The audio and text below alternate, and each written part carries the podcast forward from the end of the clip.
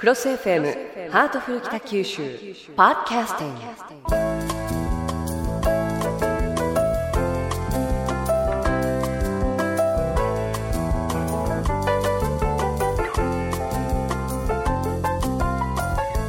ハートフル北九州今日のテーマは環境首都です。え今日も私の目の前には北橋市長がいらっしゃいます。よろしくお願いいたします。よろしくお願いします。さて北九州市では環境首都を目指しさまざまな取り組みが行われていますがそれが評価されて今年の3月には日本の環境首都コンテストで1位に輝いたとか、えーこの賞は2年連続という快挙を成し遂げています。また5月には福田首相中国の胡錦涛主席の臨席のもと首相官邸で天津市との循環型都市に関する覚書を締結とえー日本のみならず世界に向けて北九州市の環境技術力の高さを発信していますよね市長。はい、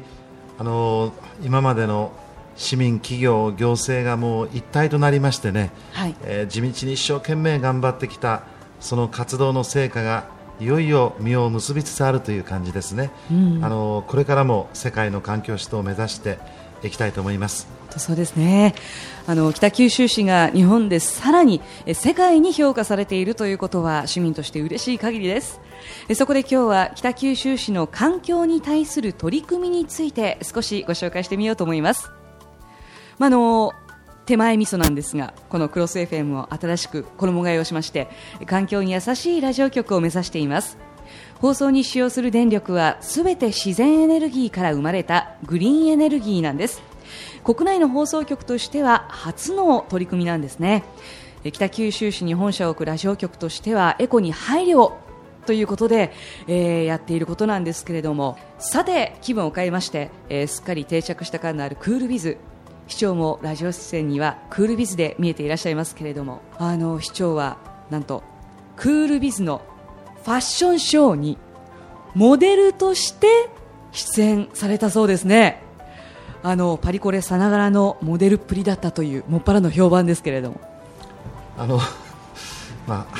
初めてのことなんであの ドキドキしまして無事終わってよかったなと思っているんですが あのコーディネートが涼しげでよかったと思いますね、あのとても居心地が良くてですねあ着心地が良くてあんまり慣れないもんです。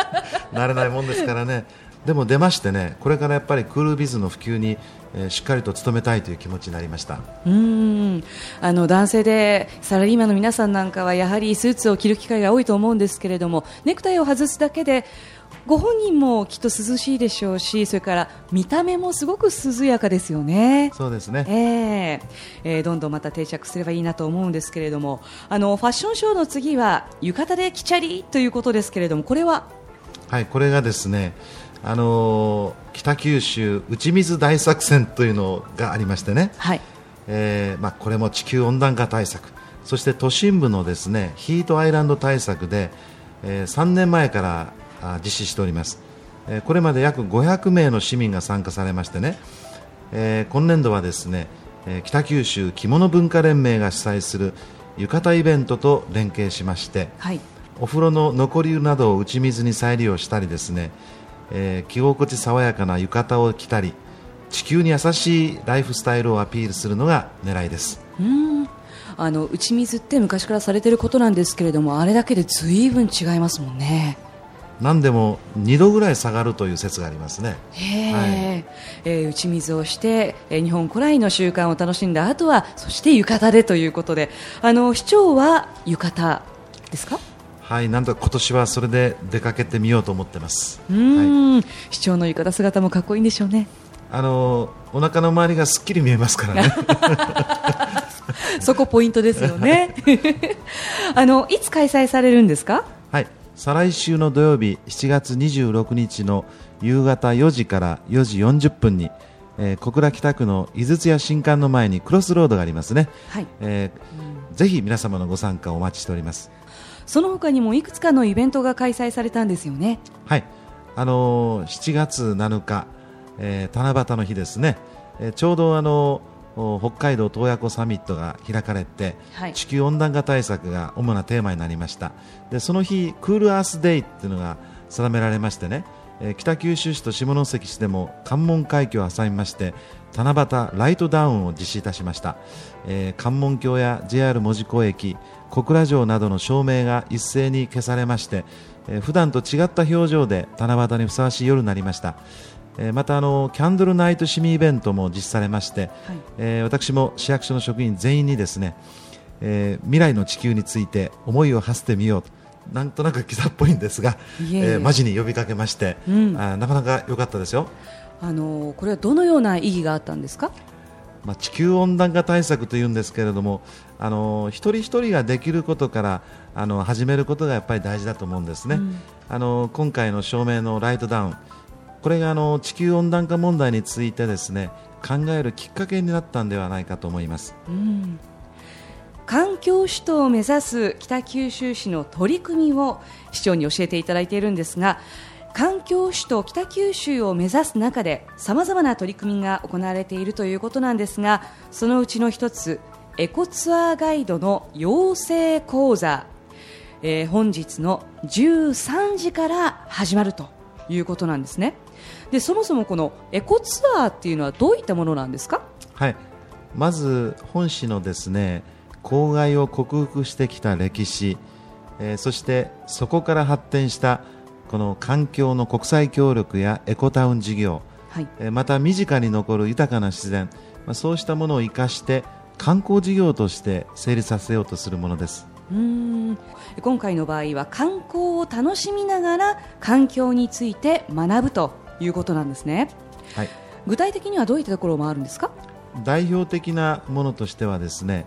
えーエコタウンですね、はい。環境ミュージアム。自然では曽根干潟や平尾台などがあります。うーん、えーそういったところをエコツアーガイドさんに案内をしてもらいながら回るんですか？はい、あの一般的な観光ツアーと違って単に見るだけでは気づかない、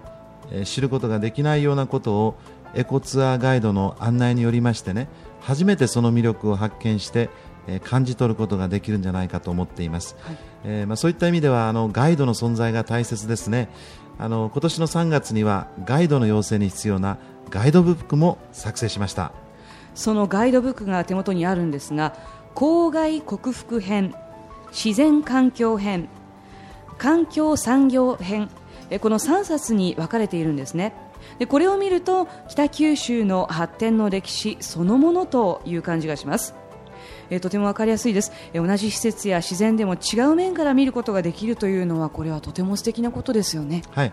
あの観光と環境それぞれをい一度に2倍楽しむことができる北九州ならではの事業であります。うん。えところで市長、えー北九州市では環境に関する検定が行われるって聞いたんですが。あの環境指導の取り組み成果などをですね、えー身近なものとして幅広く、えー取得するチャンスを提供することを目的にしています、えー市民の皆様はもちろんのことそえーいろんな方も受験することができます。うーん。あの環境首都の取り組みっていうときっと難しいですよね。決してそんなことはありません。あのーいつも竹山さんから質問攻めあってますので、はいえー今日は試しに私が、えーそれでは問題を出してみましょうか。いやいやいやいやいやいや聞いてないです 全然。ええ本当に答えなきゃいけないですか？はい、あの丸か×かではい。お答えください。はい。えー1番、えー北九州市では、えー資源循環を学ぶ環境学習のの一環として菜の花プロジェクトに取り組んでいます。はい。えー菜の花からも菜種油ができます、えー各家庭で使った後の天ぷら油などを回収してその油を生成して燃料としてリサイクルできるんですね。はい。この地球に優しい燃料をバイオディーゼル燃料と言います。丸か×か。うん。こういうのは大抵丸って言っておけばいいんですよねきっと ピンポン。正解です。はい。あのバイオディーゼル燃料っていうのはガソリンなどの化石燃料と違いまして地球に優しい燃料と言われてます、うん。またあの菜の花を植えることによってですね空気中の二酸化炭素を吸収しますのではい。地球温暖化防止の役にも立つんですね、へえ、はい。奥が深いんですね、はい、それでは続けてもう一問です。まだやるんですか？はい、えー北九州市ではスーパーなどでレジ袋を断るとあるものをもらえます。これを20ポイント集めると参加店共通の50円割引券として利用できます。さてこのあるものとは何でしょうか？4つの中から選んでください。はい。1マイバッグシール。2エコマネーシール。3カンパスシール。4飲みすぎシール。えー、4番の飲みすぎシールは集めすぎなほど集めてますけれども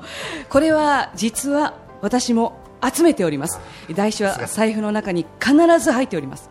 カンパスシール。ピンポーンです。はい。正解です。